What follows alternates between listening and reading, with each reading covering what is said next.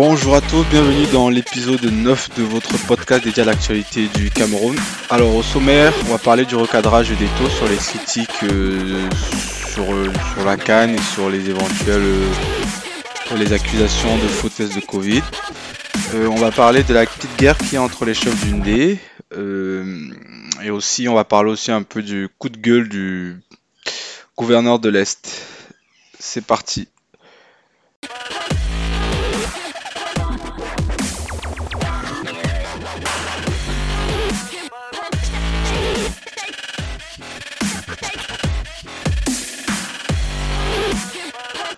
On démarre avec euh, cette euh, polémique qui a obligé Samuel Eto'o, président de la FECAFOOT, à convoquer une conférence de presse euh, pour démentir en fait toutes les rumeurs de tricherie, de faux dont est accusé en fait le Cameroun et la fédération camerounaise. Donc le, problème c'est quoi? Le problème c'est qu'il il, est arrivé en fait que plusieurs adversaires de l'équipe du Cameroun, dont notamment les Comores, ont eu euh, des joueurs euh, qui pouvaient pas prendre part à la rencontre parce qu'ils auraient attrapé le Covid. Et sauf que les délégations, les fédérations euh, concernées en fait ont refuté la légalité de ces tests-là, soupçonnant que voilà qu'ils seraient trafiqués en fait pour favoriser le Cameroun. Moi, je honnêtement, je pense qu'à ce stade de la compétition, c'est un peu trop gros quoi. Je pense que le Cameroun n'a pas besoin de faire le de, je veux dire, on n'a pas besoin de faire du faux pour battre les Comores. Vous m'aurez dit qu'on soit en demi-finale euh, et, que là, oui, on veut déstabiliser l'équipe adverse, euh, côte finale contre la Côte d'Ivoire, euh, le Sénégal et ce genre d'équipe. Qu'on veut les déstabiliser, on décide qu'ils sont à contrôler positif. Donc moi, je pense que c'est un faux débat. Et Eto, il aurait même pas dû le faire cette conférence-là. Euh, ça sert à rien parce que ça va juste alimenter en fait euh, la rumeur, ça va juste alimenter en fait la polémique, euh, et tout. Donc moi, je pense qu'honnêtement, la preuve, regarde, il y a les, les, Sénégalais lors du premier match, il y avait quoi? 12 joueurs qui étaient, qui étaient concernés par le Covid alors qu'ils n'affrontaient pas le Cameroun. pratiquement toutes les équipes ont, eu, ont été touchées par le, par le Covid, même les Camerounais. Les trois premiers matchs, euh, il y a plusieurs joueurs qui n'ont pas pu jouer parce qu'ils ils étaient sous contrôle, euh, ils ont eu des tests positifs au Covid. Donc euh, oui, pour moi, ça c'est juste une fausse polémique. Voilà. C'est juste une fausse polémique. Donc pense pas que le Camerounais ont modifié les tests pour favoriser les équipes adverses.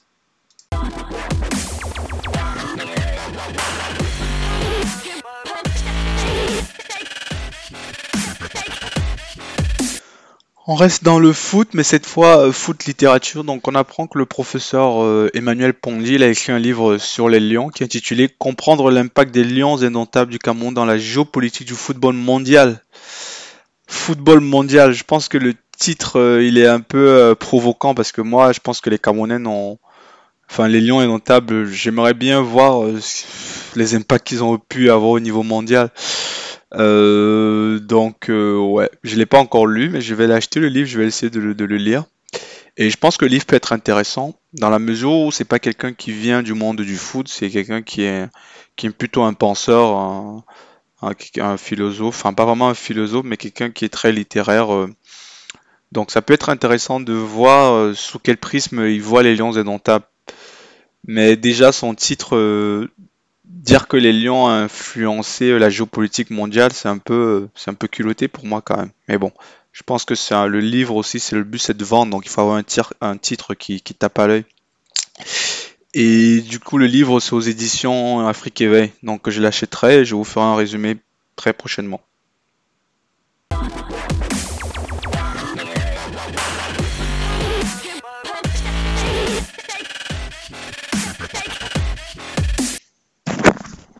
On enchaîne avec euh, cette news euh, à l'est du Cameroun. On apprend que le gouverneur de l'Est menace de fermer les bars et de révoquer les licences des opérateurs. Alors pourquoi il décide de prendre ça, cette mesure?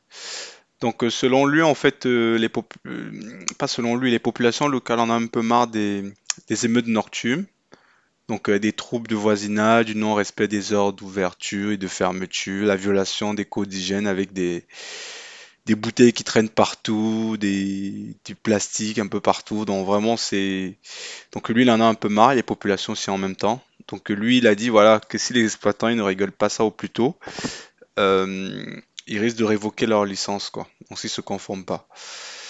Euh, J'en ai déjà un peu parlé de ce sujet-là, et je pense qu'on en reparlera encore. Moi, je salue ce- cette initiative, mais je suis pas sûr qu'il va arriver au bout parce que voilà, il suffit qu'il y ait un petit bac chiche euh, et l'histoire sera réglée.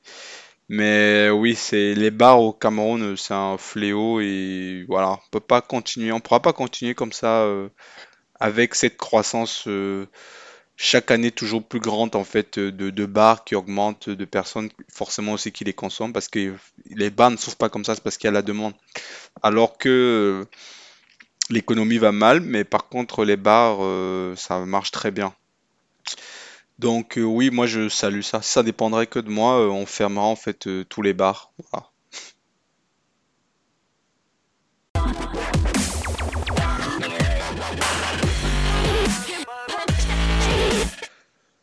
Nozo, donc on tient avec la, la- crise anglophone. Et qu'est-ce qu'on apprend? Donc c'est une étude qui a, qui a mené Human Rights Watch, appelée HRW. Donc ils ont mené leur, leur étude, en fait, ils ont pu démon- démontrer prouver que 700 000 élèves, donc 700 000 élèves dans la région euh, du nord-ouest et du sud-ouest, donc dans la zone anglophone, ont été privés d'école, donc privés d'éducation. 700 000 élèves. Donc euh, ça, forcément, c'est la conséquence des troubles qu'il a eu dans cette région-là, qui a fait que pas mal d'écoles ont été fermées, euh, qui ont fait que des parents ont décidé de ne plus envoyer leur école à l'école parce que ça devenait trop dangereux, qui ont fait que la population a fui ces régions-là, euh, voilà. Donc c'est ouais, c'est déplorable. Donc euh, ça, c'est les conséquences de la de la guerre, voilà. Les victimes collatérales, donc ce sont les enfants. Et ces enfants-là qui ne vont pas à l'école, qui n'ont pas d'éducation, vous pensez qu'ils vont faire quoi? Ils vont faire quoi dans 10 ans, dans 15 ans, dans 20 ans? Euh, vous pensez qu'ils vont faire quoi ces jeunes-là? Ils vont rien faire de bon? Ils vont finir des braqueurs, ils vont finir euh, par euh, des, voleurs, ils vont finir dans l'oisiveté, ils vont finir dans l'alcool, ils vont finir par dans la Méditerranée pour certains. Je sais pas si les, les gens qui sont au pouvoir, ces vieux là, qui décident, qui décrètent qu'il y a de la guerre, qui ne font rien pour arrêter ces conflits-là, eux ils sont peinards, leur vie est derrière eux. Mais les, les, les gens, s'il vous plaît, pensez à cette petite jeunesse là qui n'a rien demandé, qui n'a rien demandé dans tout ça. Vous le privez d'école, qu'est-ce qu'ils vont faire après ces jeunes là sans éducation? Un un jeune sans éducation aujourd'hui, c'est un, jeune euh, qui n'a, pratiquement aucune chance de s'en sortir. Surtout dans nos pays là, surtout dans nos pays où il n'y a pas de protection sociale, où il n'y a rien. Donc euh, sachez que l'État camerounais, vous allez le payer un jour. Vous allez forcément le payer. Ces jeunes-là, en fait, ils vont vous le rendre au centuple en fait. Donc euh, voilà, c'est c'est triste. Donc vraiment triste, triste d'apprendre ça, mais bon, ce sont les conséquences de la guerre.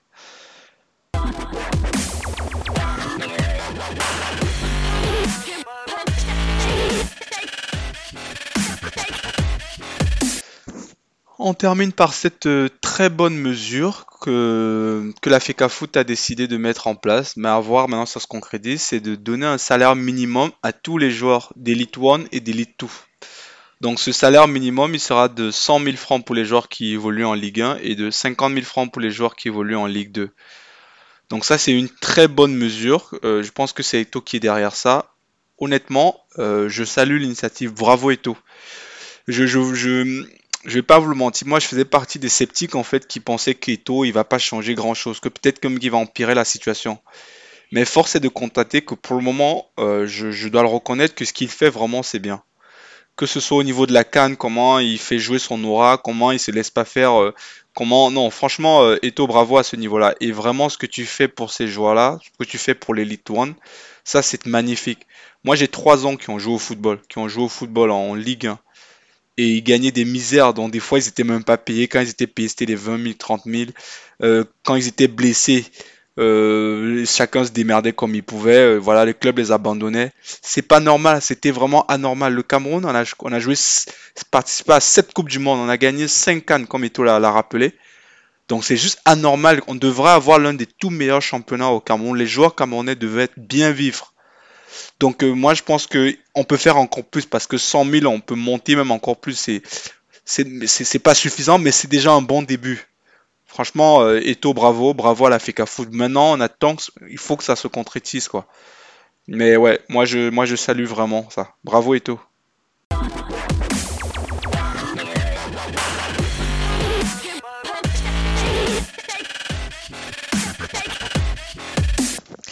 Alors on va terminer, c'est une chronique euh, qui m'a fait sourire en fait. C'est une histoire que j'ai lue, donc euh, c'est c'est à l'ouest dans le département d'une on apprend que en fait le chef Baganté est très fâché contre le, nouveau roi entre guillemets, pas forcément le nouveau roi mais contre le, le en général. Alors qu'est-ce qui se passe? Il faut savoir que dans le Ndé il y a deux grosses euh, deux gros villages quoi, dont Baganté qui est le centre et Balengo qui est un quartier enfin qui est un quartier une autre ville aussi dans, Baganté qui est très développée. Et il paraît qu'il y avait une tradition lors du passage de témoin d'un roi à l'autre, en fait. Donc, euh, c'était respectivement le chef Baganté euh, vivant qui, annonçait en fait le nouveau roi Balengu, donc via une tradition où c'est lui qui l'attrapait, et inversement. Donc du coup, c'est une tradition qui a perduré depuis je sais plus combien d'années, euh, au moins 100 ans, 100 ans, voilà. Et sauf que cette tradition-là, on ne sait pas pourquoi, euh, le, roi Baganté, euh, le roi Balengo en mourant, il a décidé en fait d'y mettre un terme. Donc il a demandé, euh, il a fait des écrits comme quoi il voulait pas que le roi Baganté en fait soit celui-là en fait qui va désigner, qui est pas qui va attraper, montrer aux yeux du monde en fait qui est son successeur. Et on ne sait pas trop pourquoi parce qu'il est mort. Il est mort, vous savez, comme moi, il parle pas. Donc du coup, ça a créé une, une sorte d'humiliation pour le roi Baganté en fait, qui comprend pas que euh, euh, qu'il a, mal pris la chose, qu'il a mal vécu la chose. Donc il a donc décidé, euh, je suppose, dans un moment de colère, que qu'à partir de ce moment-là, à partir de de, de, maintenant, en fait, les, il ne, il y aura plus des, des, relations cordiales avec le roi Balengu comme ça a toujours été le cas. Quand je dis cordial, c'est dans le sens où, euh, il a décidé en fait qu'ils vont plus partager de repas entre, eux. Il a décidé en fait que le roi euh, Balengu ne devra plus jamais mettre les pieds dans la chefferie Baganté sous prétexte de devenir aveugle. Il a aussi interdit aux au Balengu de se rendre dans la chefferie Baganté. Bon, on sait pas ce qui va les arriver à eux. Et moi, ça me fait un peu doucement sourire, quoi. Euh, le, roi Baganté doit faire un preuve d'un peu de hauteur, quoi. Le nouveau roi, qu'est-ce qu'il a à voir là-dedans? Le petit jeune qui est maintenant le, roi Baganté. Il a rien à voir là-dedans? C'est pas son. Quel le roi Balengo, excusez-moi, il a rien à voir là-dedans? C'est son père qui a, qui a pris cette décision-là. Et pourquoi il a pris cette décision? On n'en sait pas grand-chose. Au lieu d'attiser la haine euh, et, la, discorde entre les deux peuples, en fait, deux frères, c'est même pas, enfin, c'est le même village, quoi, pour moi. Euh, il devrait plutôt essayer de rassembler, quoi. Donc c'est un peu petit de ce roi-là de sortie de telles choses, quoi. C'est juste, euh, voilà, moi je partage pas son avis. Euh, si moi j'étais le roi Baganté quand même, je prendrais le roi Balengo quand même, je mettrais mon ego de côté et j'essaierais de le rencontrer en douce. Parce que vous savez, les conflits, ça commence souvent comme ça, par des petites décisions comme ça, euh, qui vont être appliquées par le bas peuple. C'est comme ça que ça va monter, ça va monter peut-être dans 20 ou 30 ans, vous allez entendre que les Bagantés, les Balengos se font la guerre, ou que vous allez entendre que les, balles, que les Bagantés ou les Balengos ont pris leur terre à Baganté et inversement. Et c'est comme ça que les, conflits commencent alors que c'est exactement le même peuple, quoi. Enfin, donc euh, moi je pense que c'est un, moi je dis un, comment dire, je donne un zéro pointeur à ce roi Baganté là. Donc euh, euh, je pense qu'on, ce sont des rois quand même qui sont écoutés, qui ont une certaine aura. Donc ils peuvent pas, ils peuvent pas se lever un matin et décider que les Balengos n'ont plus le droit d'aller à Baganté, dans la chefferie Baganté. Donc il faut qu'ils se ils essayent d'allumer le calumet de la paix, quoi. Et voilà.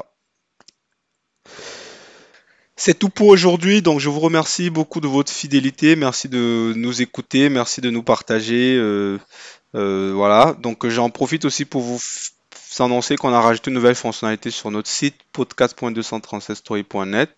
Cette fonctionnalité en fait elle permet de s'abonner euh, ou de s'inscrire au site et comme ça lorsqu'il y a un nouvel podcast qui est publié sur notre site vous serez directement alerté. Autrement, vous pouvez continuer à nous suivre sur les podcasts de streaming traditionnels. Et voilà, et donc à très bientôt.